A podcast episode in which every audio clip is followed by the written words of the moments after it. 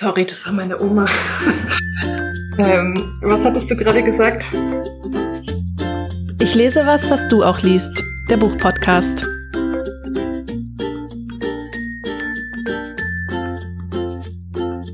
Hallo Fabienne. Hi Bettina. Hallo liebe Zuhörerinnen und Zuhörer. Und willkommen zu einer neuen Folge. Ich lese was, was du auch liest.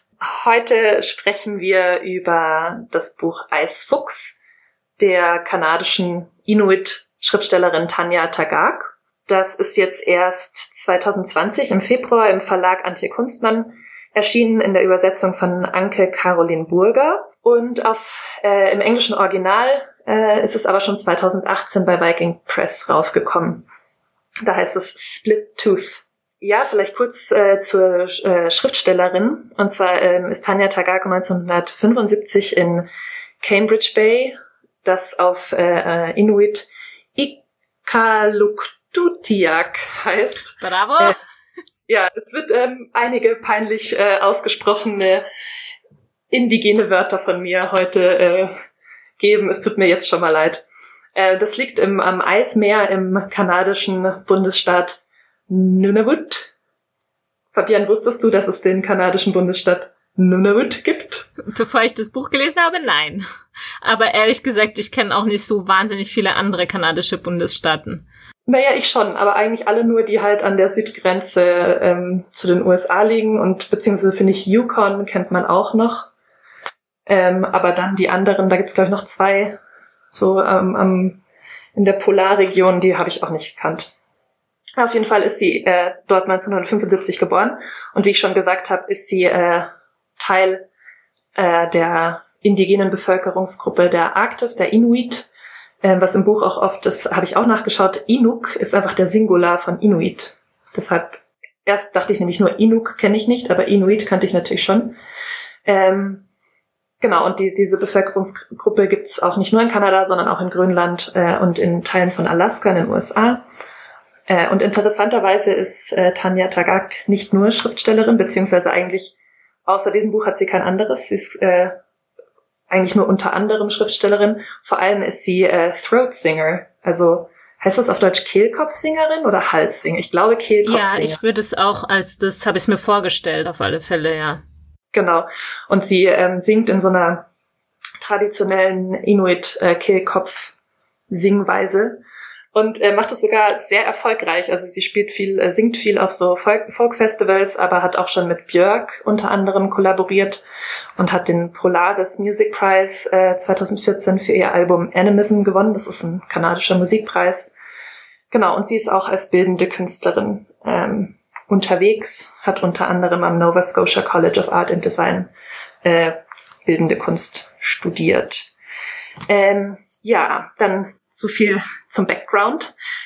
Ja, und ihr Roman äh, wird von Verlagsseite als Mischung aus Prosa, Memoiren, Lyrik und Inuit äh, Folklore oder Volksüberlieferung beschrieben. Ich glaube, das trifft es auch ganz gut und äh, oder das merkt man relativ schnell, auch wenn man es selber liest. Ähm, und äh, zudem sagt äh, der Verlag auch, es sei ähm, magischer Realismus, Magical Realism, aber auch eine Mythobiografie der Autorin eben wegen diesen ähm, autobiografisch, äh, autobiografischen Elementen. Und was auch ganz interessant ist, äh, dass ein ähm, Native American Professor für Literatur namens Daniel Heath Justice hat äh, das Buch als eins äh, von mehreren Wonderworks beschrieben. Und zwar äh, versteht er darunter Literatur indigener AutorInnen. Und das ist ein Zitat that defies conventional Western notions of literary genre. Also, dass man nirgends einordnen kann. Worum geht's? Ich erzähle gar nicht alles, äh, das kann man nämlich nicht. Es, es sind eigentlich ähm, einfach nur Erzählungen aus dem Leben einer Schülerin in den 70er Jahren in einer nicht weiter definierten Kleinstadt oder einem Dorf in der Polarregion Kanadas. Ähm, und es geht viel um ihre, über ihre Schulzeit, ähm, aber auch über, also es wird viel von sexuellem Missbrauch äh, gesprochen, aber auch gleichzeitig andersrum von erster erster Liebe und ersten gewollten sexuellen Erfahrungen. Es geht um das Leben dort. Naja, und es werden eben auch viele Elemente von so überlieferter ähm, Inuit-Mythologie eingebunden. Vielleicht als kurze Trigger-Warning sollte man vielleicht sagen, wenn man, ähm, wenn einem sexueller Missbrauch und Vergewaltigung, ähm, wenn das schwierige Themen sind, sollte man vielleicht diese Folge nicht anhören. Wissen zwar noch nicht, was wir noch besprechen werden, aber das Buch ist auf jeden Fall voll von ziemlich ähm, expliziten Erzählungen über solche Themen. Ja, ich glaube, ich erzähle gar nicht so viel mehr, oder? Hm. Das Buch ist ja sehr kurz, also deswegen hm. ähm, muss man jetzt auch nicht so viel ähm, von der Rahmenerzählung irgendwie vorher abstecken, bevor wir darüber reden können, glaube ich. Und auch durch diese ähm, Fragmentierung und dieser Häppchenartigkeit, ja. es wird hm. eben, das könnte man vielleicht noch sagen, es sind eben diese kurzgeschichtenartigen ähm, Prosa-Happen, dann kommen immer wieder dazwischen äh, Gedichte und auch äh, kleinere Illustrationen, die allerdings nicht von Tanja Tagak selber sind, sondern von einem ähm, Latino-Künstler aus den USA. Und ja, so, wächst, so wechselt sich das Buch ab. Und man verfolgt jetzt nicht eine kohärente, lineare Geschichte, ja. sondern es ist mehr so ein, so ein Gesamteindruck, so ein atmosphärischer Gesamteindruck, würde ich jetzt mal sagen, ja. der, der da entsteht. Hm. Ja, ich finde, ähm, um vielleicht doch noch zwei Sachen dazu zu sagen, also vielleicht auch noch mal, ich weiß gar nicht, ob es jetzt schon gesagt hast, es ist halt eine Ich, oder man könnte sich noch mal fragen, ist es eine Ich-Erzählung, aber wie du gesagt hast, es wird so vor allen Dingen aus der Perspektive der namenlosen Ich-Erzählerin gesprochen und es gibt so drei Teile, die zumindest durch ähm, Jahreszahlen gegliedert sind. Also der erste ist 1975, dann gibt's einen 1978 und dann gibt's einen 1982. Und ich sage das deswegen dazu, weil ja, wie du gesagt hast, die Autorin selbst 75 geboren wurde.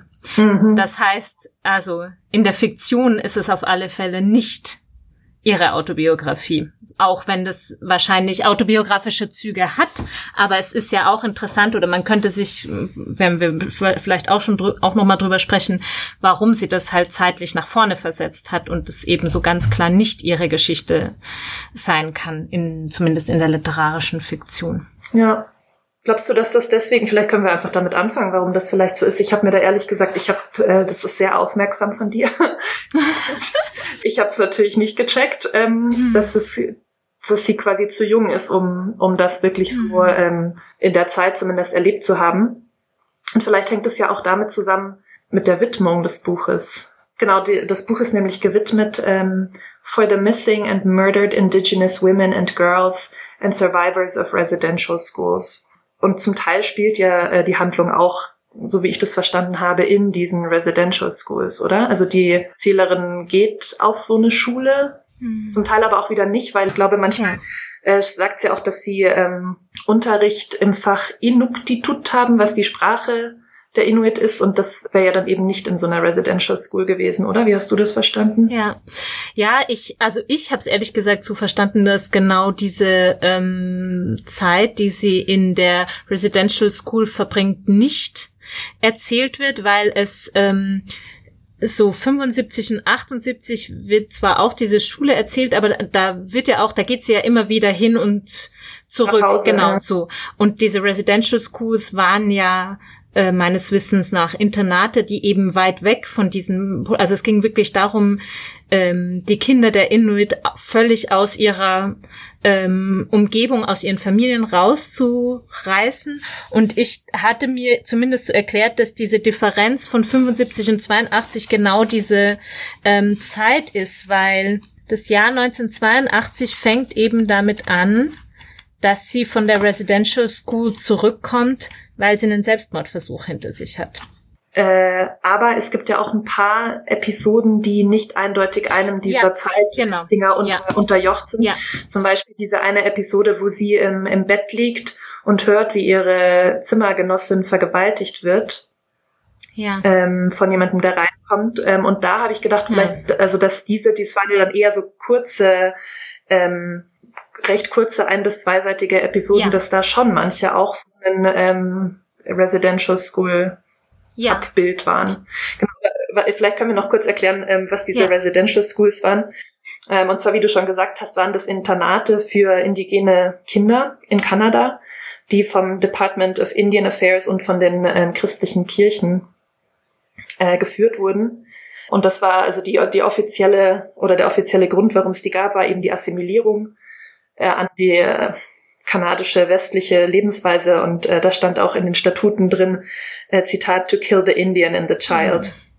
Also man hat quasi gezielt äh, Kinder ihren Eltern weggenommen, um die äh, dort westlich mhm. zu erziehen. Und ähm, das ging eben über 100 Jahre lang und bis äh, 1996. Da wurden die letzten geschlossen. Und äh, 30 Prozent aller indigenen Kinder ähm, wurden tatsächlich auf diese ähm, Residential Schools geschickt. Das ist schon ziemlich viel, finde ich. Also 150.000 insgesamt. Und ähm, warum hier eben auch steht, ähm, the survivors of residential schools, ist, ähm, dass, dass es sehr viele so school-related Deaths dort gab. Also 3200 bis 6000 Kinder sind irgendwie in der Zeit gestorben, in, denen sie, in der sie in diesen Residential Schools waren. Also durch äh, viele natürlich durch äh, Selbstmord, aber auch durch irgendwelche Straftaten oder was da auch immer passiert ist. Und ich finde, also ich hatte zumindest in einem Artikel gelesen, was mich sehr erstaunt hat und schockiert hat, ähm, dass, dass eigentlich diese, die, sage ich mal, ähm, starke Kolonisierung dieser äh, Inuit-Bevölkerung erst vergleichsweise spät wirklich begonnen. Also die waren wirklich teilweise bis in die 50er, 60er Jahre ähm, haben die Inuit noch zum Großteil nomadisch gelebt und da gab es quasi diesen Zugriff gar nicht so drauf auf diese Menschen mhm. und dass das eigentlich so eine, in der jüngeren Geschichte, was man ja finde ich erstmal eben vor allen Dingen, wenn man an USA oder Nordamerika und Kolonisierung denkt, ähm, dann hab, hatte ich zumindest eben auch so eher so ein 19., Anfang 20. Jahrhundert im Kopf und ich, da, ich mir war das halt überhaupt nicht bewusst, dass es so richtig ähm, massiv auch erst oder zumindest zum Teil auch auf alle Fälle noch in den 50er, 60er Jahren ähm, mhm. angefangen hat da. Und das finde ich schon einfach, ja, also mich hat's, also äh, schockiert, was wahrscheinlich einfach nur meinem Unwissen äh, geschuldet ist, sich vorzustellen, dass sowas einfach nicht mehr passiert ist, quasi im äh, äh, späten oder so in der, ab der Mitte des 20. Jahrhunderts in den 60er, 70er Jahren. Ähm, und ich finde aber vielleicht jetzt nochmal zurück zu dieser Frage oder was du auch angesprochen hattest, es gibt manche Episoden, die zeitlich nicht so ganz klar einordnbar sind. Mhm. Ich finde auch teilweise so in der Erzählung, ich habe es mir gar nicht so genau angeguckt, aber gibt es auch immer wieder Momente, wo ich mir so gedacht habe, hä, ist das jetzt irgendwie so ein logischer Fehler oder wie alt ist sie jetzt wirklich oder wann ja, mhm. passiert das? Und ich glaube, also mein Eindruck war dann, dass es ja in diesem fragmentarischen oder dass das ja so ganz bewusst gesetzt ist, so eine so ein Zeitgefühl auch ganz klar aufzuheben. Also so eine klare Unterscheidung von, das ist jetzt hier die Gegenwart, das ist die Vergangenheit, ähm, dass das bewusst veruneindeutigt wird.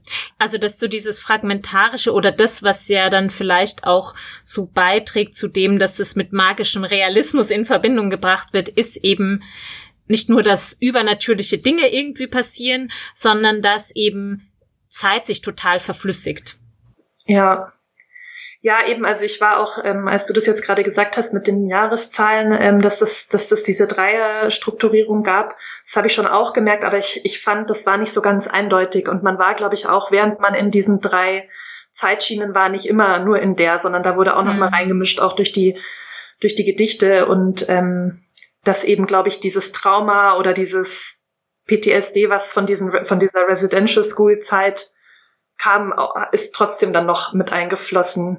Ja. Wenn das eigentlich ausgelassen wurde. Also so habe ich das ein bisschen ja. verstanden. Ja. Und ich glaube, Trauma ist, also war für mich so ein zentraler Begriff für diesen Text und um auch diesen Text und seine Struktur irgendwie für mich greifbar zu machen, weil ich meine, Trauma ist ja auch per Definition etwas, das quasi einerseits in der Vergangenheit liegt, aber in der Gegenwart wirkt und das ja eben genau diese Unterscheidung von das ist vergangen hm. und jetzt bin ich hier aufhebt. Ja. So, also und ja. auch so eine zirkuläre Struktur hat. Ja. Ähm, mhm. Dass es immer wieder so auftaucht. Ja.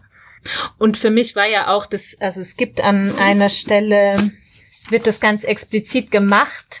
Ähm, Also weil das eine ist so das, sage ich mal, singuläre unter Anführungszeichen Trauma der Ich-Erzählerin, weil es ist ja auch ähm, wird ja auch klar, dass sie selbst auch ähm, Opfer von sexuellem Missbrauch wird. Von wem war mir nicht so ganz klar. Ähm, aber es, glaube ich, geht eben auch sehr viel um diese Frage des kollektiven Traumas. Ja. Ähm, und da gibt's so eine Passage, fand ich so ganz eindrücklich. Und zwar kommen da, glaube ich, so unterschiedliche Aspekte, die wir jetzt auch besprochen haben, so zusammen. Oder da merkt man, da fragt man sich auch nochmal, okay, auch mit Bezug auf diese Residential Schools, ja. Ähm, also da, ähm, das ist so eine Seite, mh, mm, wo zuerst dieses ähm, Inuan Ktun äh, abgedruckt wird. Äh, und dann beginnt eben dieses Fragment oder die ähm, diese kurze dieser kurze Text ähm, so ähm, Inuan Ktun Unterricht. Ich hasse dieses Fach. Die papiertrockenen braunen Hände des Lehrers widern mich an. Er ist zu dünn und macht einen Buckel, als warte er auf den nächsten Tritt. Er bewegt sich wie eine nervöse Ratte. Er trägt eine Pilotenbrille mit gelben Gläsern. Alles an ihm riecht nach Unsicherheit und Opfer. Zitternd wirft er uns verzweifelte Blicke zu, seufzt laut und gepeinigt. In seinen Mundwinkeln sitzt weißer Schaum. Sein Mund ist hungrig, sein Mund gibt Geräusche von sich, die Inuaktun Unterricht vermitteln sollen, aber seine Augen fressen uns lebendig auf. Einmal habe ich ein Bild von ihm gesehen aus seiner Kindheit, als er auf die Residential School geschickt wurde, in Karibuleder gekleidet, lächelnd. Er hat allen Ernstes gelächelt. Damals trug er noch kein Leichenhemd. Er ist einer der Menschen, die ich spüren kann.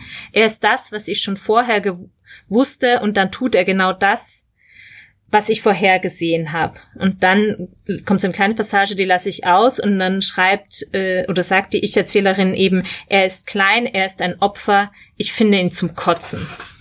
Und wenig später kommt dann auch noch mal so eine eher, sag ich mal, reflektierende Passage, wo es genau um diese Frage von von Schuld und auch so einer so einem Weitertragen von Schuld geht. Na? Und ich finde das irgendwie, ja, ich fand das irgendwie so ganz eindrücklich an dieser Stelle, weil es ja einerseits dieses Moment ist, wo ja diese Vermittlung dieser Sprache passiert. Mhm. Und sie aber gleichzeitig wie so einen, also es ist ja auch komisch, es schreibt sie dann auch so äh, auf der nächsten Seite, ähm, dass ihre Mutter das gar nicht mehr mit ihr spricht, und sie das deshalb auch in der Schule lernen muss, obwohl es ja eigentlich die Muttersprache zum Beispiel auf alle Fälle ihrer Mutter ist. Mhm. Ja? Und dann gleichzeitig so diese Figur dieses Lehrers, der selber durch dieses System gegangen ist und so gebrochen wurde und der eben dieses Opfer ist und den, auf den sie dann auch so einen Hass hat. Also das, ich fand das irgendwie so krass, dass sie denn halt, dass sie halt mit ihm irgendwie kein Mitgefühl hat oder sich in irgendeiner Art und Weise identifiziert mit ihm, sondern halt so, so abgestoßen abgestoßen ist von ihm ja, und so angewidert. Aber ist das der gleiche Lehrer, der auch ähm, sie so anfasst und so und unter den ja, Rock genau, fest? Ja. Das weiß ja. man eben nicht genau, weil da gibt's ja auch mehrere ähm, äh, Szenen oder eigentlich auch nur kürzere Hinweise von ähm, Lehrern, die eben auch sexuell missbrauchen, obwohl sie es nicht gerade in dieser Residential School sind es ist ja generell so diese, ähm, ich finde, wo man schon den Eindruck bekommt, dass diese Gesellschaft mhm. wie so ein Minenfeld eigentlich ist für junge mhm. Mädchen. Weil, ich meine, es wäre ja auch relativ einfach gewesen, für so eine indigene Autorin so einen Kontrast aufzumachen zwischen der böse Residential ja. School, aber unsere, also unsere Heimat-Community, meine Heimat, äh, meine indigene Kultur, ähm, wir haben unsere eigenen Regeln und wir leben im Einklang mit der Natur ja. und mit den Tieren und so. Das macht sie ja gerade nicht. Es ist ja auch in dieser Inuit-Community ja. alles mhm. eigentlich ziemlich schrecklich. Also es fängt ja auch an, äh, das Buch fängt ja auch an mit äh, zwei Kindern, die sich verstecken mhm. vor einem betrunkenen Onkel oder so, der mhm. nach Hause kommt und sie verstecken sich im Schrank, weil sie Angst haben, wenn der halt poltert und so. Und das fand ich eigentlich so relativ stark, so dieses hostile Environment irgendwie. Und das ist ja auch immer wieder, so hat man den Eindruck, also diese Szene die kommt fast schablonenartig, aber ich glaube, das ist auch wieder dieses Zirkuläre immer wieder vor, dass es so, sie erzählt, äh, aus irgendeinem Haus kommt laute Country-Musik und die Erwachsenen betrinken sich wieder. Und dann ist es immer so, dass die Kinder dann entweder dem ausweichen oder davor weggehen oder sich dann eben verstecken, so. Aber das ist wirklich wie sowas, ja, es kommt halt immer wieder und es ist auch immer wieder so die Country-Musik und die betrunkenen Erwachsenen so. Und das ist wirklich so, beschwört auch so diese bedrohliche Kulisse eigentlich herauf, ja. Und ich finde es auch erstaunlich, dass bis auf ähm, die Helen am Schluss gibt's ja eigentlich keine positive Erwachsenenfigur oder so kaum. Und die, also ich meine, abgesehen davon, dass da sowieso an Figuren sehr wenige wirklich so so unterscheidbar in den Vordergrund treten. Es hat auch niemand irgendwie so richtig Namen, außer eben am Schluss kommt es dann. Nee, ich wollte gerade sagen, also Glückwunsch, dass du dir überhaupt jemanden gemerkt hast. Für mich war das so ein diffuses Gebilde an, an ein paar alten, betrunkenen und creepy Männern. Dann gab es so eine irgendwie Mutter, von der man aber auch nichts hört und der Rest war ist für mich irgendwie verschwommen in irgendwelche ja. Mhm. Mitschülerinnen und Mitschüler. Ja. Aber es war jetzt, also so Character Development ähm, gab es ja nicht so wirklich. Und das finde ich auch nochmal interessant an der Perspektive des Buches, weil einerseits ist es eine Ich-Erzählung, aber es fängt auch schon damit an, also der erste Satz ist eben 1975. Manchmal, wenn die Betrunkenen aus der Kneipe nach Hause kamen, versteckten wir uns im Schrank. Knie an Knie saßen wir in unserem Versteck und hofften, dass uns niemand finden würde. Jedes Mal war etwas anderes los. Manchmal war nur Gepolter zu hören, Schreie, Stöhnen, Gelächter. Manchmal kam die alte Frau herein und umarmte uns mit ihrer erdrückenden Liebe, einer Liebe, die wie eine schwere Bürde auf ihr lastete.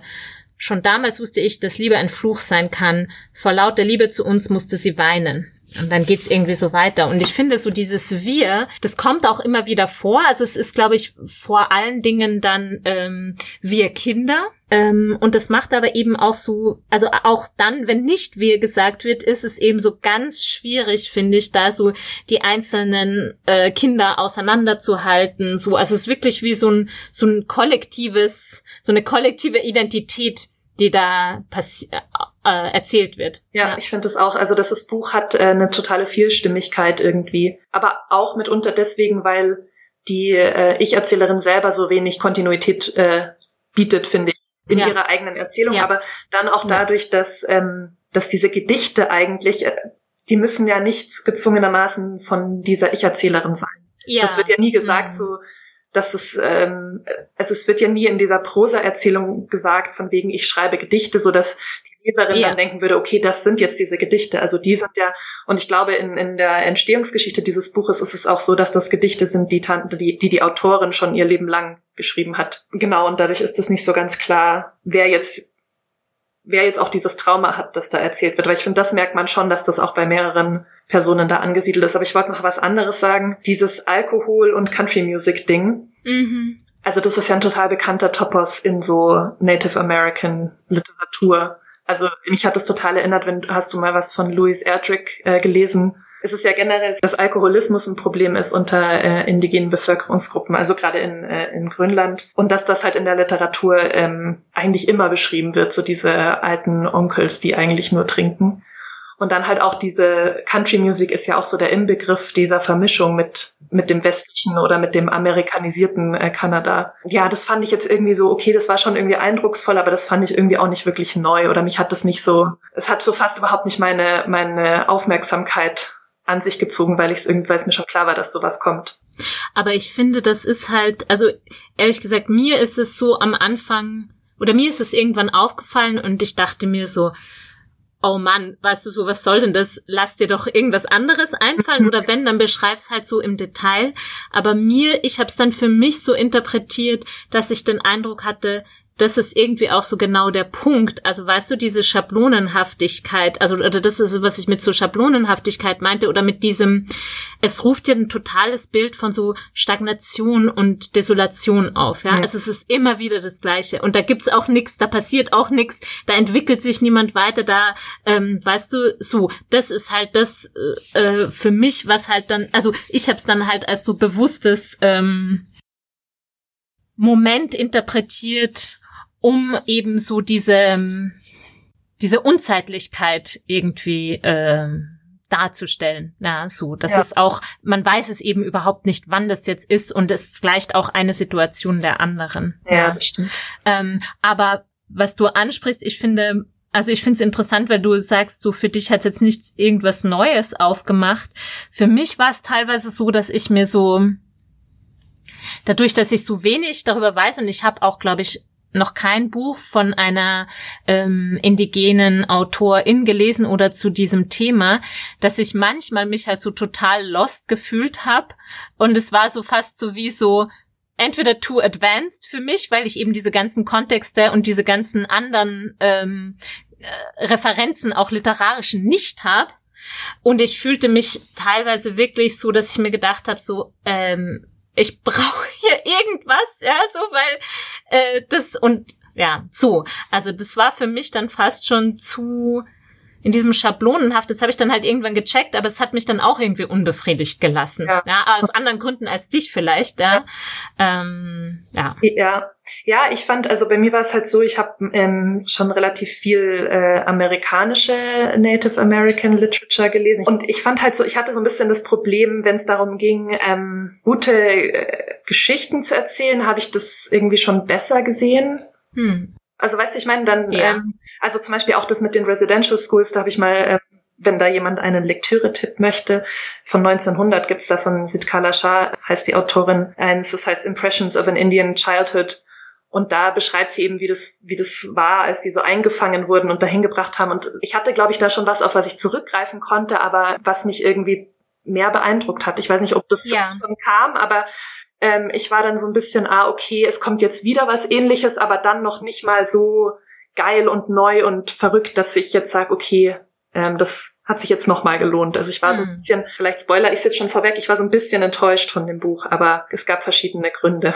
Ja, darf ich vielleicht ja. da, weil es direkt auch dazu passt, ähm, was dazu vorlesen, weil ich finde, das war genau so ein Punkt, wo ich mir einfach mehr gewünscht hatte und was gleichzeitig vielleicht auch für dich so ein Punkt war, wo du dir gedacht hast, ja, okay, das ist jetzt irgendwie schon, was du jetzt angesprochen hast, so irgendwas Neues oder dann muss es halt irgendwie vielleicht zumindest gut erzählt sein, ja, so. Ähm, also da beschreibt sie ihre Mutter und dann sagt sie einfach, es sagte ich erzähle dann einfach nur, meine Mutter ist eine stille Frau, eine stoische Frau, meine Mutter ist eine starke Frau, sie ist auf dem Land aufgewachsen, Grasodenhäuser im Sommer, Iglus im Winter. Ich kann die gewaltige Kraft nur erahnen, mit der der Wind früher ungehindert vom Christentum über das Land fegte. Was für einer Logik folgte man, wenn man den Elementen vollkommen ausgeliefert war?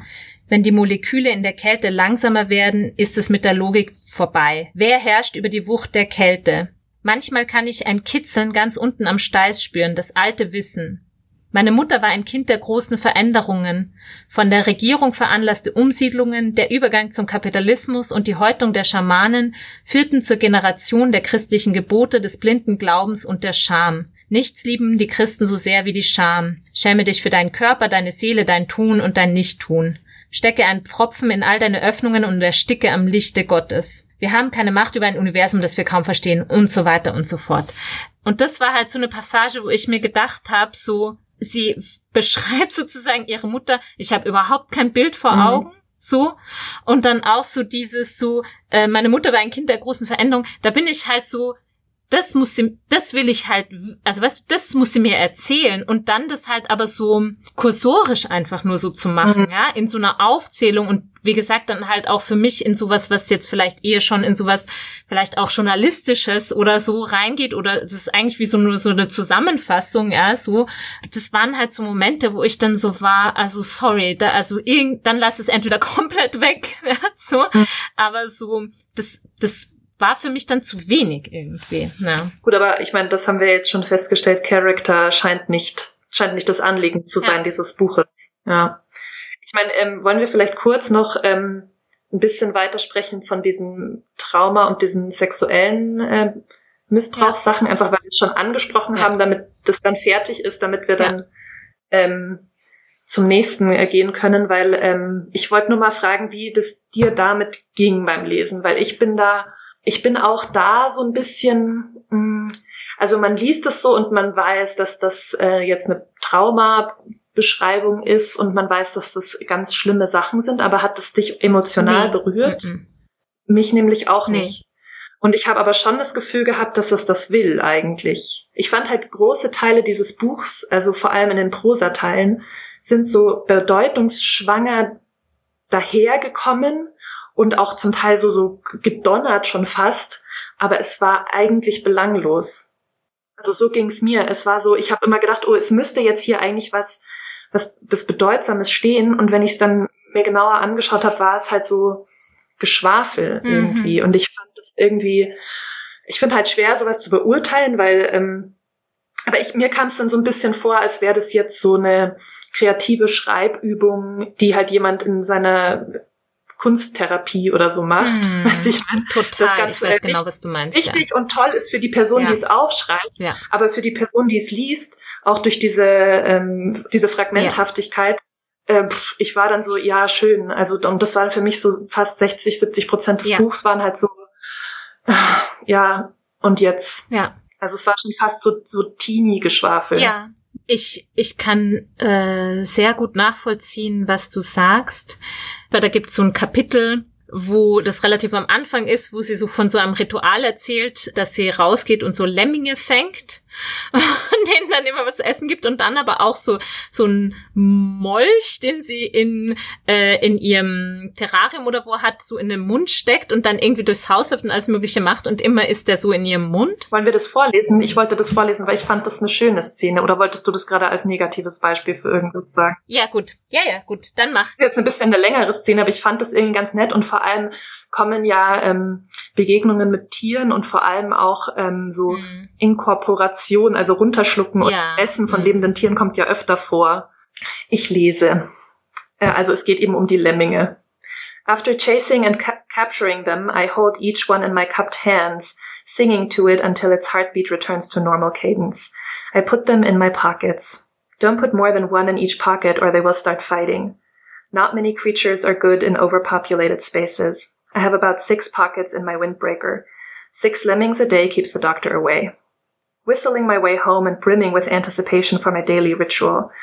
I have only five lemmings today. There's a small back porch in our house. Since nobody ever uses the back door, the porch is my domain.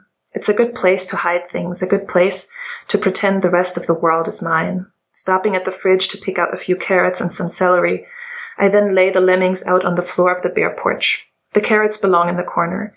The animals are afraid at first, but cannot resist the smorgasbord of food. I leave them happily munching and starting to relax. We have a fish tank in our living room.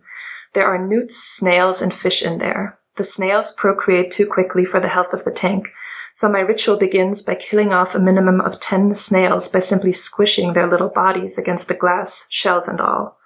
It is very satisfying to me to hear the shells popping, like when you find a particularly dirty part on the rug while you're vacuuming, and it clinks up the tube in a hollow symphony. Part two of my ritual is to take one of the newts by the tail and put it in my mouth. It sits there on my tongue, the little suction cups on its toes grasping my taste buds. I close my mouth. It crawls around in confusion for a minute and then finds comfort in the heat and darkness. It squirms its way under my tongue and usually falls asleep there. I do some chores as it rests, opening my mouth to let some fresh air in. I go and look into the bathroom mirror. The newt is almost always sleeping, its cute little eyes closed and restful, using my tongue as a huge duvet. I find it adorable. I return him to the tank and go to find my furry friends. Ähm, ich glaube, weiter lese ich jetzt nicht, aber dann geht sie noch auf die Terrasse und ähm, fächert ihre langen Haare so, also legt sich auf den Rücken, fächert ihre langen Haare aus und lässt die kleinen Lemminge so ähm, wie so kleine Bauten und Gänge in ihren offenen Haaren mhm. bauen. Und das ist dann ihr Ritual. Mhm. So, jetzt darfst du weiter erzählen, jetzt wissen alle, wovon du sprichst. Ja. Das, äh, das Ende dieses Kapitels oder dieser kleinen Szene ist, ich lese jetzt auf Deutsch, mein kleines Ritual habe ich immer für mich behalten bis jetzt und dann ist quasi Seitenumbruch, neue Seite und dann ist ein Gedicht oder es sieht zum, es sieht aus wie ein Gedicht und das ist halt, ich lese es jetzt nicht vor, aber das ist halt eine Vergewaltigungsszene oder eine Missbrauchsszene. Und da war ich halt so, okay. Also, das war für mich zum Beispiel so ein Moment. Für mich war der Effekt so, du bist da in diesem, in dieser Welt dieses Kindes, das dieses Ritual hat, ja, und das ja eben, wie du sagst, auch für, für mich war das auch so eine der berührendsten und schönsten Szenen in diesem ganzen Buch, ja. Und dann ist es halt so back to back mit sowas krassem. Und da bin ich halt so natürlich, also ich war schockiert, ja, aber ich habe mir im Nachhinein gedacht, das ist mir halt zu kalkuliert. Weißt du, wie ich meine? So, dass es dann halt auch so für mich war, dass ich, okay, ich war dann einfach nur schockiert, weil dieser krasse Bruch ist, ja, so. Klar, es berührt mich, aber wie nur durch so einen Schockmoment, weißt du? Und nicht, dass ich jetzt so wirklich so dieses, weiß nicht, Gefühl habe, so, okay, ich bin da jetzt irgendwie in irgendwas mit drinnen oder setz mich auch irgendwas aus. Weißt du, wie ich meine? Ja, ähm, also diese Cuts, die du jetzt ansprichst, haben mich nicht so gestört, weil ich, weil ich finde, das merkt man ja schon mm. relativ früh, dass damit das Buch arbeitet mit so einem mm. sich in Sicherheit wähnen und dann ähm, kommt so ein Cut und dann wird man aus äh, entweder so was Fantastischem in was sehr mm. Schlimmes, Reales reingeworfen oder von was Kindlichem in was in was Sexuelles und so. Ich finde, das macht es ja an mehreren Stellen und auf sowas achtet man ja schon immer oder mit sowas, äh, sowas erwartet man schon, wenn man so einen fragmentarischen Text liest, finde ich. Mm. Dass dann eben so mm. Bedeutung durch die äh, Brüche so kommen. Oder dann halt eben so auch relativ am Anfang beschreibt sie sich halt, ähm, die Ich-Erzählerin, als so ähm, ein Mädchen, das halt so mit den Jungs mithalten kann und äh, da eben immer so die schnellste ist und ähm, dann ist eben so dieser Umbruch quasi in die Pubertät, wo das auf einmal nicht mehr ist, sondern schreibt sie halt so, äh, mein Ich ist ins Wanken geraten, mit einem Mal bin ich machtlos, habe meinen Fahnenmast im sozialen Gefüge verloren, ich war die schnellste, eine bittere Pille für ein wildes Mädchen wie mich, ich will die Jungs wieder besiegen können. Und das ist halt auch so, wo ich mir halt so denke, also einerseits in so total abgedroschenen Bildern, weißt du, so eine bittere Pille für ein wildes Mädchen, mit, wo mir dann auch so erklärt wird, ähm, was hier jetzt das Problem ist. Aber das dann auch noch in den wirklich so so abgedroschenen Bildern, ja, so, wo ich mir halt so denke, ja, das, das kennt man, also weißt du, das sind dann auch wieder so Momente, die man kennt, ja, also so dieses, äh, oh, der Schock eines, sage ich mal, ähm, Wildfangs, wenn es auf einmal in die Pubertät kommt, so, sorry, das musst du mir dann halt entweder sprachlich oder sonst irgendwie so verkaufen, dass es halt sich nicht so anhört wie so ein 50 Mal durchgekaut. Ja, ja nee, aber lass uns vielleicht erstmal noch so positive Sachen sagen, sonst. ähm, nee, ja, positiv vielleicht, ähm, lustigerweise fand ich, dass ähm, dieses philosophierende, bedeutungsschwangere Poetry mhm. Slam, neunte Klasse Tagebuchmäßige nicht in der Lyrik. Die fand ich ganz gut. Also ähm, ja, wenn du A sagst, muss ich sagen, ich bin große Kritikerin ähm, zeitgenössischer Lyrik. Gefällt mir fast nie. Aber ich fand, dass da ein paar ganz gute dabei waren. Nicht alle, aber ich fand, es war viel besser ähm, und hätte mir schon fast gereicht also es war viel besser als diese Erklärungen dazwischen, ähm, die mir so, die sich so gezwungen angefühlt haben oder so so gewollt. Ja. Ähm, also ich sage A, weil ich mich gefragt habe. Erstens, äh, da habe ich mich gefragt, okay, ist es vielleicht liegt es auch am Deutschen so? Ja. Ähm, ich habe ehrlich gesagt für mich gedacht, das waren für mich es war für mich keine Lyrik, sondern es waren eigentlich meistens Songtexte, so. Also weil es war halt so ähm, oder vielleicht äh, hast du eins parat, was du gut fandst, weil das würde mich total interessieren, das mal auf Englisch zu hören und wo wir vielleicht auch noch mal so ein bisschen so einen Eindruck davon geben können, wie diese, wie diese Lyrik ist. Ja, ich meine, was ist schon Lyrik außer interessante Zeilensprünge? Ich finde, für mich hat sich oft so angefühlt, wie hätte man auch als quasi Prosatext schreiben können und sie hat halt einfach nur so Satzzeichen rausgenommen und das halt so daneben gemacht. Also bei vielen war es so. Ja. Ich mochte zum Beispiel, ich meine, klar, es ist dann immer relativ klar, ähm, oder bei vielen der Gedichte relativ klar, auf was sie hinauslaufen, aber das finde ich ja auch okay. Ich weiß, du magst das nicht aber ich fand zum Beispiel das ganz gut, ähm, oder irgendwie hat mich das halt äh, überrascht, sage ich jetzt mal, dieses, es hieß es Sternum, wahrscheinlich auf Deutsch, Sternum. Oh ja, ähm, das okay, heißt Sternum ja. auf mhm. Deutsch, Brustbein. Ja. The human sternum is capable of so many things.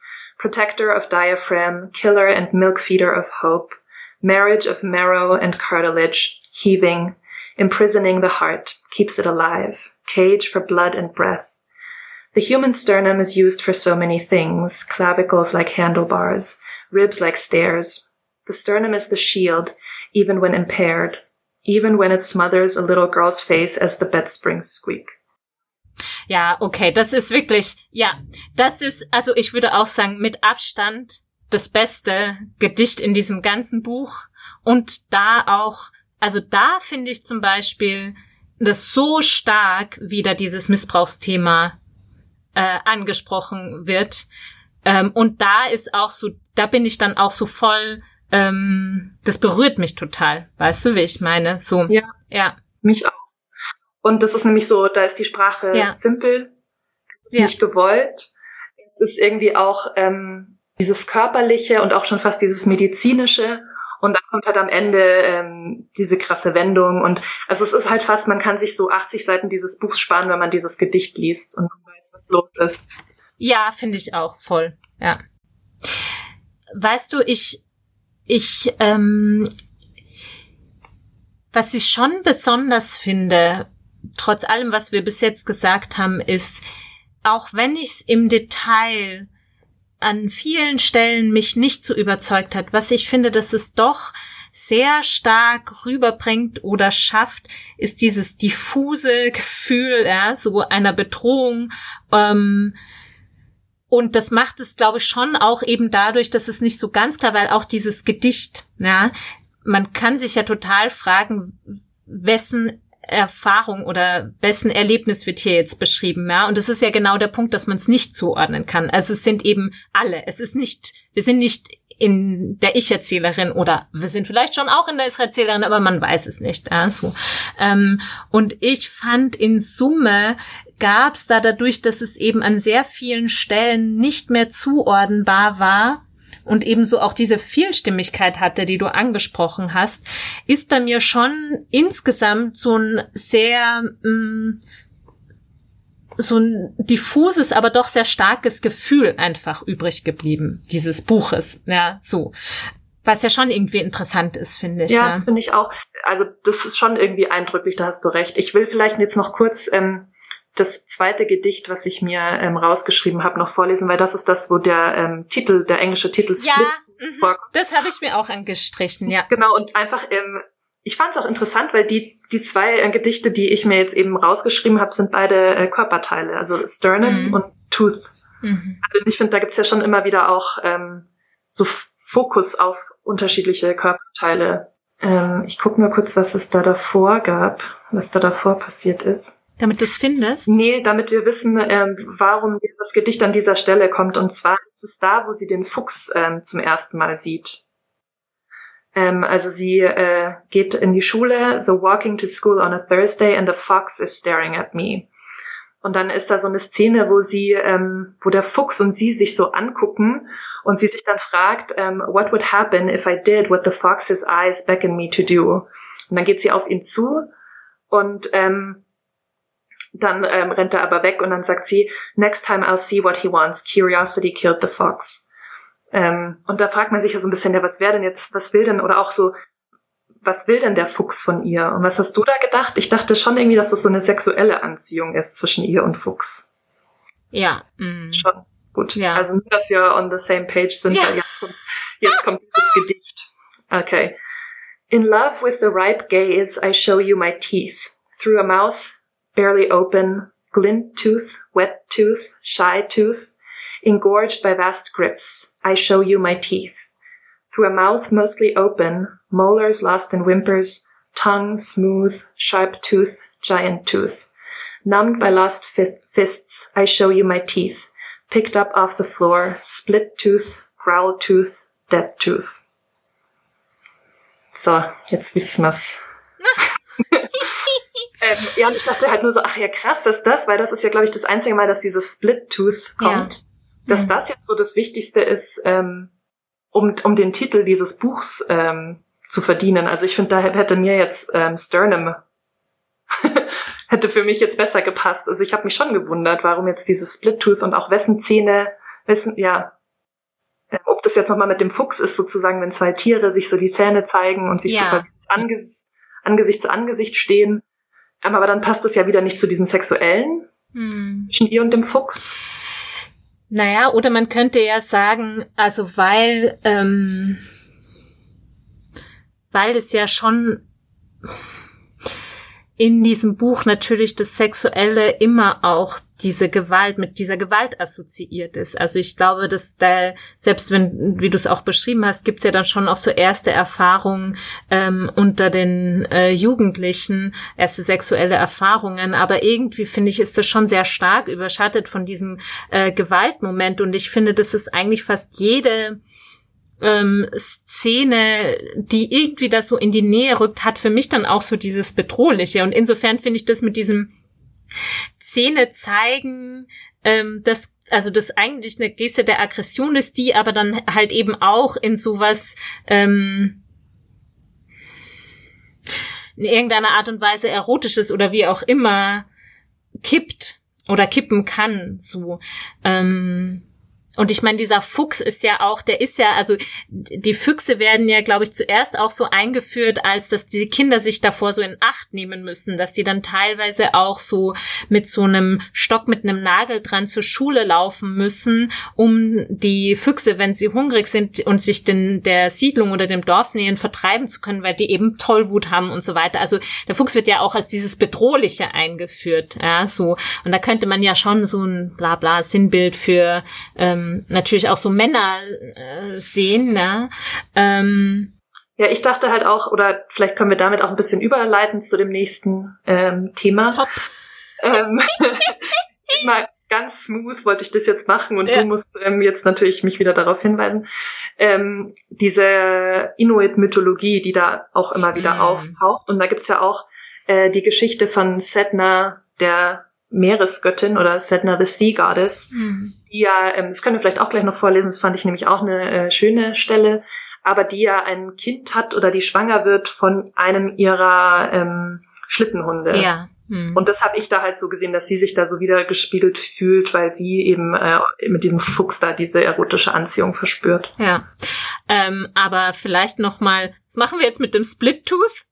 Ja, weiß nicht, ich hab's nicht checkt, ja. ehrlich gesagt. Aber ist, ich habe mich halt gefragt, ob das auch natürlich so, also das ist ja auch dieses Zeichen von natürlich so, dass einem die Zähne ausgeschlagen werden oder dass man so einen eingeschlagenen Zahn hat. Also es ist natürlich auch so diese Beschädigung und mit diesem so, ich zeig dir meine Zähne, ist es ja auch wie so, ich zeig dir so mein beschädigtes Selbst. Ja. Hm. Und ich meine, ich glaube, in der Psychoanalyse ist ja so. Stimmt, Zähne. Zähne hm. ist ja tot, ne? Also wenn du träumst, dass dir die Zähne ausfallen, ist es eigentlich so ein Bild für deinen eigenen Tod. Also es ist ja so, Eros und Thanatos sind hier merged. oh ähm, mein Gott. Aber ja, lass uns mal über die ähm, Inuit-Mythologie und deren Einflüsse Absolut, bitte. Ich möchte da, dazu ein kurzes Referat halten, weil ich es nachgeschaut habe. Ja, bitte. I'm looking forward. und zwar ähm, äh, gibt es in, äh, in der Inuit-Kultur etwas namens Inuit, Obacht, Kaujimaja Tukangit auch abgekürzt, lustigerweise IQ, weil es mit I, also Inuit und mit Q anfängt. Und es bedeutet sowas wie ähm, Wissen der Inuits, also Inuit Traditional Knowledge, ähm, weil es vom Verb Kaujima kommt, was Wissen bedeutet. Und halt übersetzt sowas, das, was die Inuit schon lange wissen. Und das finde ich eigentlich, ich fand das halt überraschend, weil ich irgendwie damit gerechnet habe, also weil das auch wirklich niedergeschrieben ist und so ähm, und so, ah, da so eine mhm. Art äh, Gebote gibt, ähm, mhm. die halt äh, jetzt äh, das sind, was die Inuit schon lange wissen. Und ich dachte halt eher, ähm, dass es sich dabei nur um Geschichten handeln würde, aber es sind wirklich sowas wie so Lebensgrundsätze auch, die darunter fallen. Mhm. Ähm, und zwar gibt es davon, Moment, eins, zwei, drei, vier, fünf, sechs, sieben, acht, die ich euch jetzt alle sagen werde. Und zwar hat die äh, Regierung von Nunavut, also diesem äh, kanadischen Bundesstaat, 2013 ähm, diese ähm, acht Komponenten dieser von dem, was die Inuit schon lange wissen, ähm, festgehalten schriftlich. Und da fallen jetzt eben so Sachen drunter wie Inukatigisianik, andere Menschen respektieren, Beziehungen, Fürsorge, ähm, und jetzt erspare ich uns, dass ich jedes Mal die Inuit-Begriffe vorlese. Offenheit und Inklusion, Familie und Gemeinschaft, Entscheidungsfindung durch Konsens und Diskussion, Fertigkeiten durch Übung, Mühe und Tun, Zusammenarbeit für ein gemeinsames Ziel, Innovation und Einfallsreichtum, Respekt und Fürsorge für Land, Tiere und Umwelt. Und da habe ich jetzt eben in so einigen ähm, Reviews gelesen, dass das, dass jetzt nicht nur die sozusagen mythologischen Figuren in diesem Buch drin sind, sondern auch einige dieser Grundsätze. Mhm. Aber ich bin mir nicht so sicher, wo ich das so sehe, weil eigentlich ist es ja eher ja. so die Zerstörung dieser Grundsätze, oder? Durch, durch, eher durch diese Residential Schools und durch Kontakt. Durch den Kolonialismus im genau. Grunde, ja. Mhm. Und es gibt immer wieder so Momente, aber das sind, glaube ich, wirklich so diese Kinder, also innerhalb dieser Kindergruppe, wo sowas aufleuchtet. Ja, und ich finde schon auch, ähm, was auch manchmal kommt, ähm, diese Beziehung zum, zum Land und Fürsorge für das Land und für die Tiere. Ja, aber ist da wirklich, also ich finde, das sind halt oft, für mich waren das oft diese Passagen, wo halt, also in meiner Wahrnehmung das wirklich so, auch so super klischee-mäßige Sachen waren, die halt aber auch nur beschrieben wurden. Also sie wurde ja nicht bei irgendeiner Handlung beschrieben, wo man das Gefühl hatte, sie ist jetzt irgendwie kümmert sich um ihr Land oder hat Fürsorge so, ähm, sondern es wurde dann halt, sie geht irgendwie aufs Eis und dann kommen halt diese ganzen Sachen und that's it. Ja, ja, voll. So. Nee, ich finde auch ähm, gar nicht, ähm. dass das irgendwie gut gemacht wurde, sondern es kommt halt vor. Also es ah, ja, okay. schon so Sätze von Okay. Es kommt halt so Sätze. Kommt vor, reicht uns schon, danke. Ja, es kommen halt schon so Sätze wie ähm, äh, We are the land und so Scheiße. Ja, We are the world. We are the children. Ja. Ähm, was ich auch, also wo ich auch ein bisschen, äh, weiß ich nicht, also ich finde das auch ganz schwierig. So dieses indigene Menschen sind viel, viel besser mit dem Land und der Natur verbunden.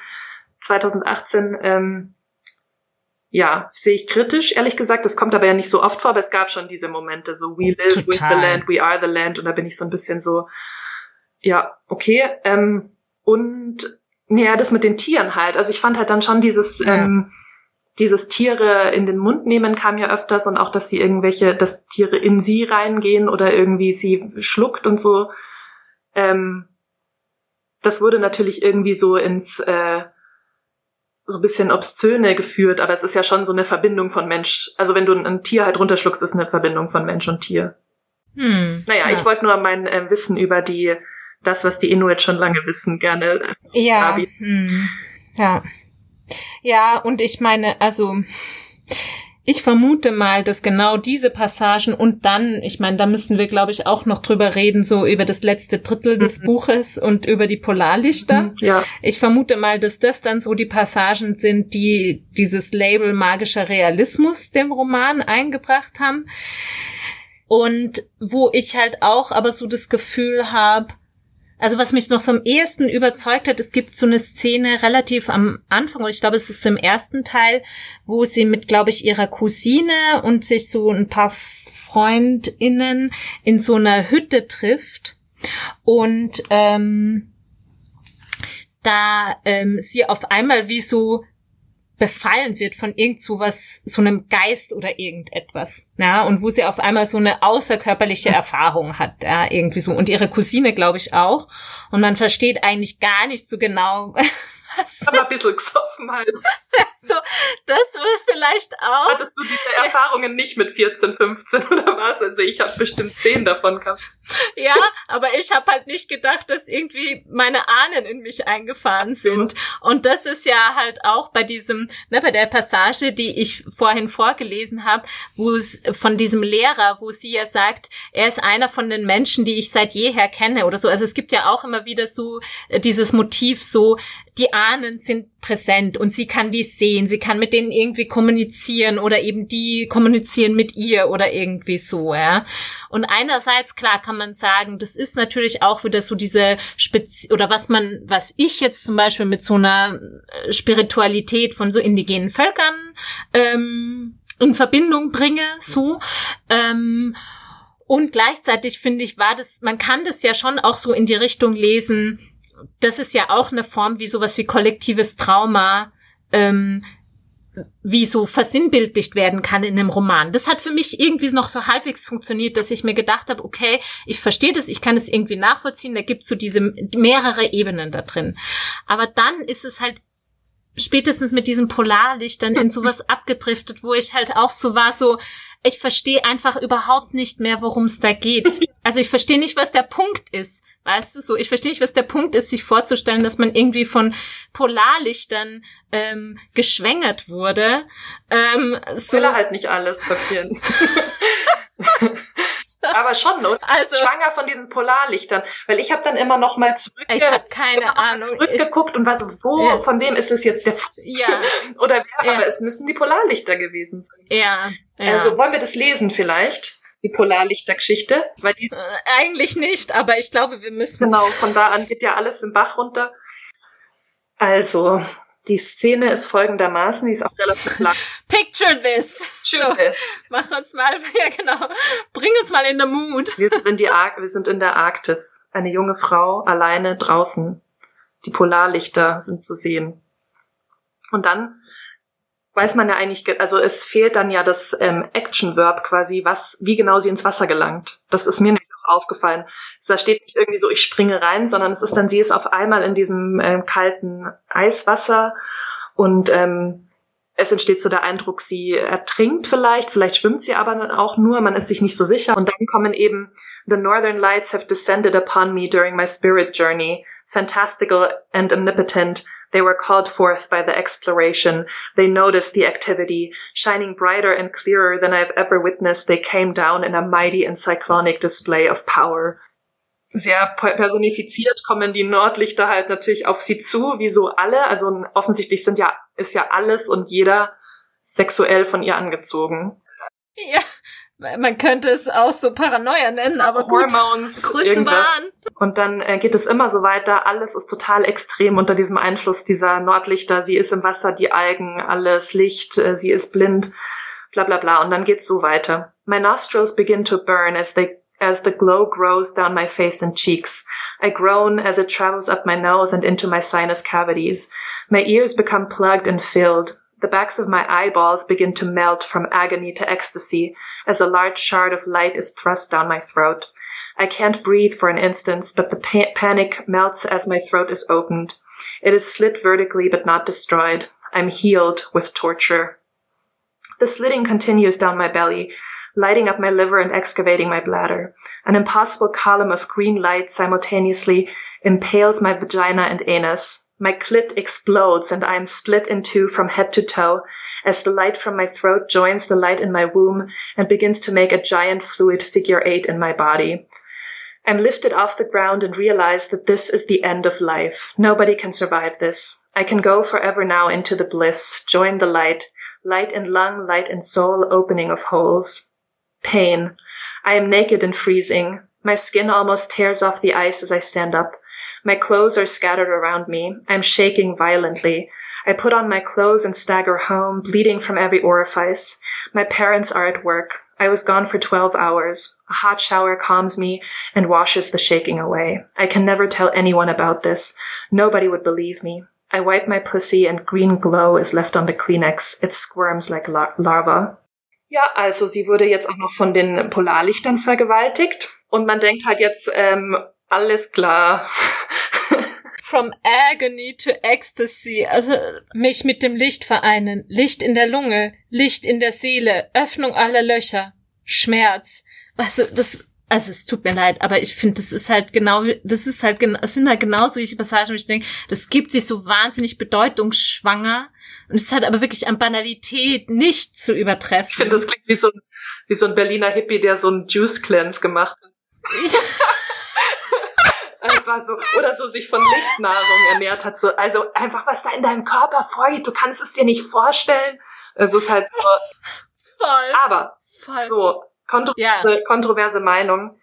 Ja, es ist jetzt hier, ähm, so wir sind in the heart of Bullshit angekommen. Ja. Aber ich fand halt wenigstens, okay, ab diesem Punkt wird das Buch wenigstens ehrlich. So, okay, es ist offensichtlich hier nicht die ähm, Realität. Ich spiele halt mit so ein paar Influences rum. Das eine ist mein ähm, Trauma von sexueller Ding, von sexuellem Missbrauch und das mhm. andere ist halt irgendwie meine Mythologie. Es geht halt full crazy und irgendwie fand ich das, ähm, konnte ich damit besser leben als mit dem davor. Für mich war es, glaube ich, genau umgekehrt. Für mich war das, also genau, für mich hat sich dann auch nochmal so ganz krass verändert, aber das, wohin es dann gegangen ist, da war ich so sorry, das kann ich halt einfach nicht mehr mitmachen. Ich finde es auch ehrlich gesagt problematisch, weil natürlich ist die Assoziation mit dem sexuellen Trauma total präsent. Es kommt auch so dann am Schluss ähm, relativ am Ende, also vielleicht, ich erzähle jetzt, was in der Zwischenzeit passiert, so, da kann man dann nochmal drüber reden, aber nur damit man den Kontext hat. Also sie ist dann schwanger, sie gebiert dann zwei Kinder. Diese Geburt ist auch so überhaupt nicht schmerzvoll, sondern total lustvoll, weil die Polarlichter auch wieder so bei ihr sind und das so Dings. Dann gebiert sie halt zwei Kinder, einen Jungen und ein Mädchen. Das Mädchen ist total rein und heilt alle und ist total süß. Der Junge ist das personifizierte Böse, saugt alle aus und so weiter. Und sie kann, sie weiß sich dann irgendwie nicht mehr zu helfen. Und dann bringt sie halt diese, will sie eigentlich ihren Sohn umbringen, geht halt wieder zurück auf dieses, äh, diese Stelle wahrscheinlich so ähm, und versucht dann den Sohn umzubringen, aber dann stirbt tatsächlich die Tochter und dann sind am Ende beide Kinder tot, äh, whatever so, ja. Und dann ist sie so ein bisschen so quasi, oh mein Gott, ich habe meine Kinder umgebracht, ja, so. Und dann ähm, kommt halt sowas wie so, erst als mein Geist mich verlassen will, verstehe ich es. In all den Nächten, in denen meine Kinderzimmertür aufging, habe ich gelernt, gefühllos zu werden, wegzutreten und an den einsamen Ort zu gehen. Ich wurde gezwungen, meinen Körper zu verlassen. Ich wurde gezwungen, so zu tun, als sei ich ein Schatten. Diese Nächte brachten mir den Schmerz, der mich äh, in den Tod geführt hat. Was in einer Krise das Überleben sichert, kann einem später, wenn man frei ist, umbringen. Das Sterben darf man nicht wollen und so weiter. Und das ist ja sozusagen auch wieder so wie so eine Picture-Book-Definition von Trauma. Ja, so, also so dieses mhm. ähm, Out-of-Body-Experience und dann halt aber sozusagen das garantiertes Überleben, aber ab einem äh, zu einem späteren Zeitpunkt kann das dann vor allen Dingen, wenn sich so ein Trauma löst, eigentlich zum zu so Suizidgedanken führen, so, ja, oder überhaupt zum Suizid, ja. Und für mich, ich muss ganz ehrlich sagen, klar, wenn ich es jetzt positiv lesen würde, kann ich dieses alles, was da passiert ist, kann ich, also äh, kann ich, also positiv meine ich im Sinne von, damit ich was damit anfangen kann, ja. Könnte man das lesen, sie hat nicht mit den Polarlichtern geschaffen, sondern sie wurde da krass vergewaltigt. Richtig krass vergewaltigt, ja, so. Und alles, was dann halt daraus äh, danach folgt, ist wie so eine, im Grunde wie eine Psychose, ja. Also sie imaginiert sich dann halt dieses Ganze und da realisiert sie, was ihr da eigentlich passiert ist. Ich persönlich finde das trotzdem unredlich irgendwie. Ich kann es nicht anders sagen. Ich habe ein Problem damit, das mythisch aufzuladen. Da habe ich einfach ein Problem mit. Es tut mir leid, ich kann das irgendwie nicht, weil ja in dem Ganzen auch könnte man sich ja noch mal fragen, so was ja auch erstaunlich ist, ist so, es gibt hier keine Täter auf eine Art, was mhm. so.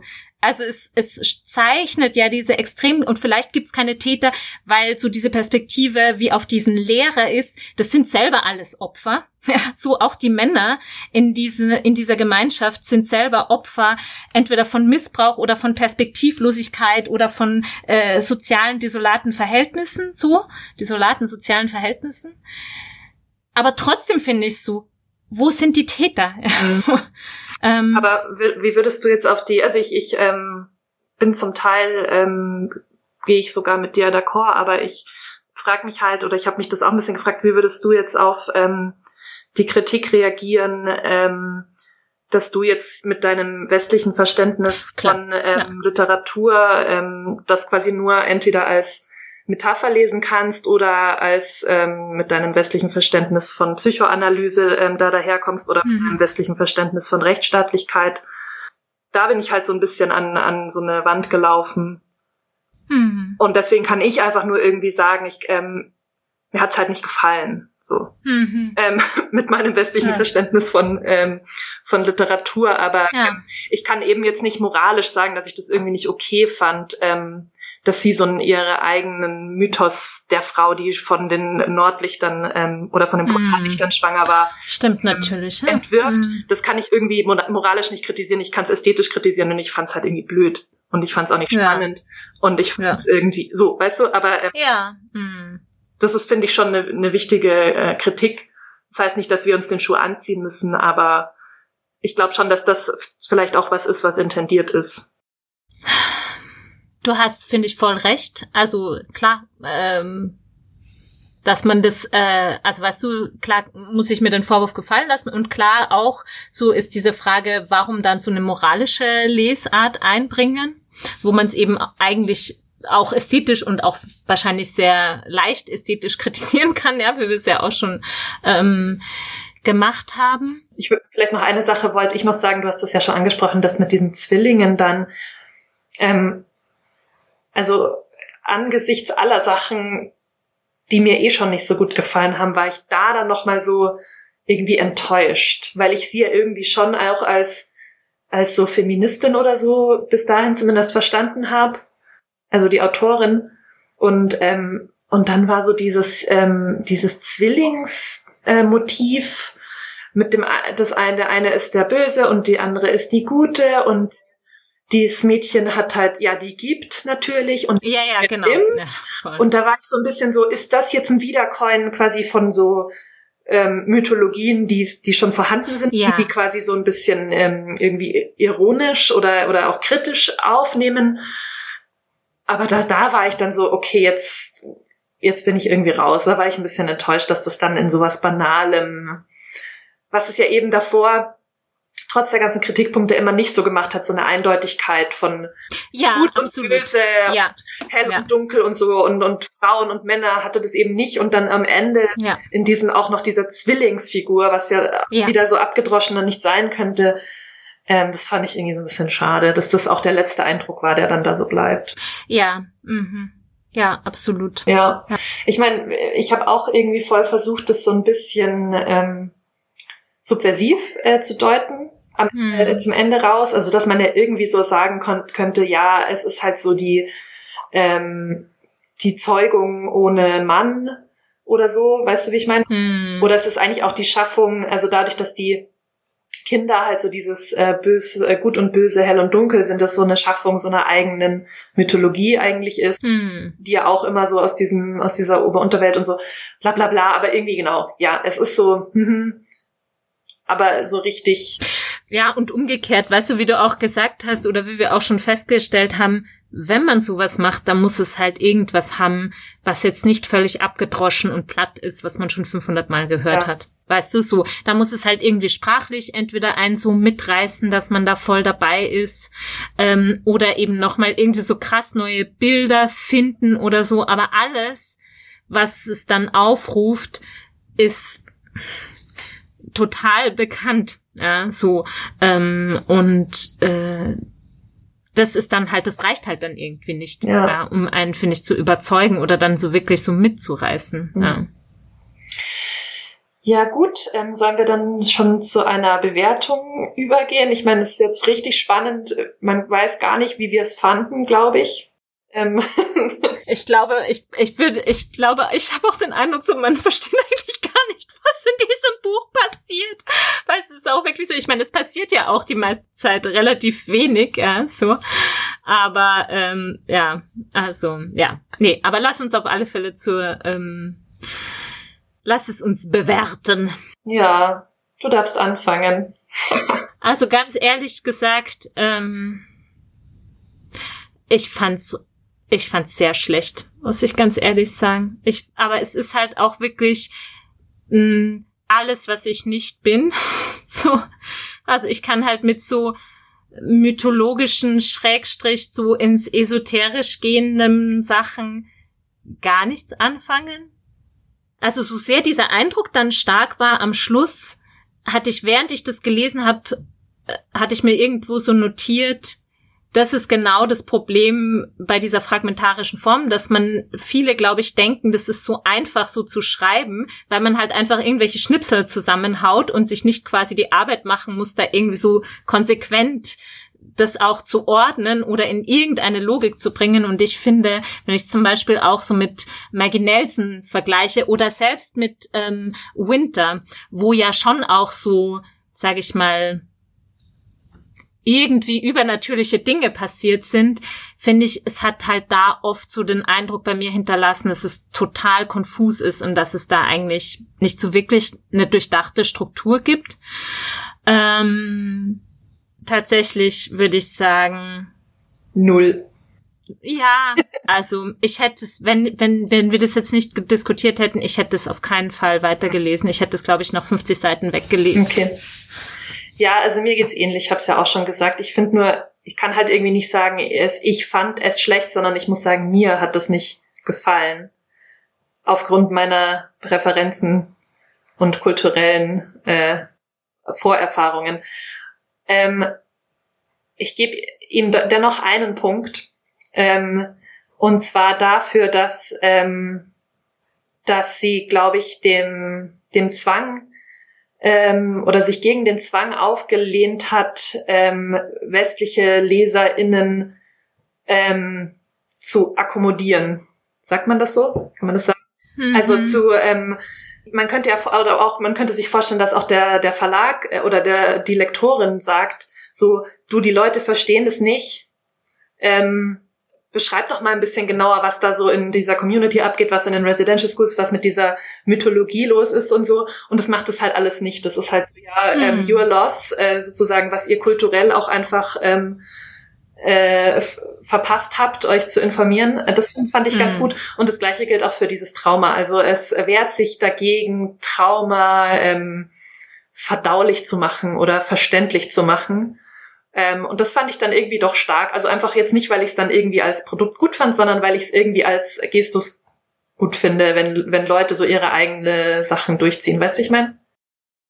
Ein Punkt. Das ist ja auch nicht viel, aber mhm. den, den gibt's noch. Mhm. Ja, ich finde es, also sorry, wenn ich da jetzt nochmal so drauf. Ähm, eine Stunde Bewertung. Was? Am Ende ist es eine Stunde Podcast, eine Stunde Bewertung. so. Nee, ähm, also weil äh, klar, es, es will einen äh, nicht abholen, aber ich meine, das kann man ja von vielen Texten sagen. Also das ist dann halt auch, da bin ich jetzt nicht ganz so mit diesem, es geht darum, irgendwie westliche LeserInnen abzuholen, weil ich meine, so ein Buch wie eben Autumn, das hat dich ja auch nicht abgeholt an vielen Stellen, ja, so.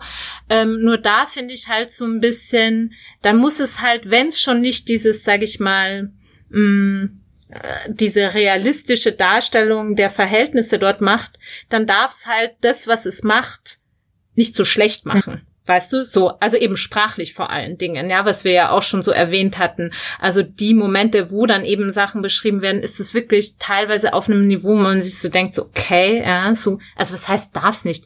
Das ist dann auch wieder so normativ, aber da finde ich dann, irgendwas muss mir das Buch halt dann schon geben, damit ich da überhaupt dabei bleibe. Ja, aber jetzt ja, mal so. Und ich weiß, ich finde, entschuldige, so, ich finde, das ist halt für mich dann auch zum Teil so ein bisschen zu leicht, sich dann so in dieser Dichotomie dann so zu denken von, ja, ich verstehe das jetzt nicht, weil ich so eine westliche Leserin bin. I don't know. So.